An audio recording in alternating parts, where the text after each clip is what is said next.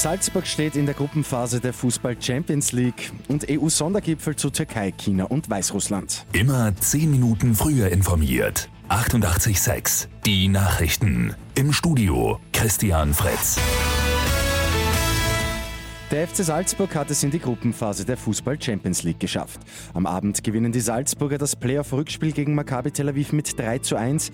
Mit einem Gesamtscore von 5 zu 2 gelingt erstmals der Aufstieg über die Qualifikation, ist Coach Jesse Marsch erfreut. Wir haben äh, gut gespielt nach äh, einem, schwierigen Mo äh, ein, ein sehr schwierigen Moment in beiden Spielen. So, ja, ich bin sehr zu, zufrieden und glücklich. Wir, wir schreiben neue Geschichten und das ist wichtig für uns in, in diesem Verein.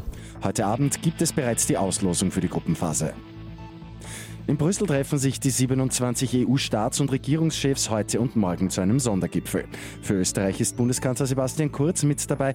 Alle suchen eine gemeinsame Linie zur Türkei. Auf der Agenda stehen außerdem die Beziehungen zu China, die Wettbewerbsfähigkeit der EU und die aktuelle Krise in Weißrussland.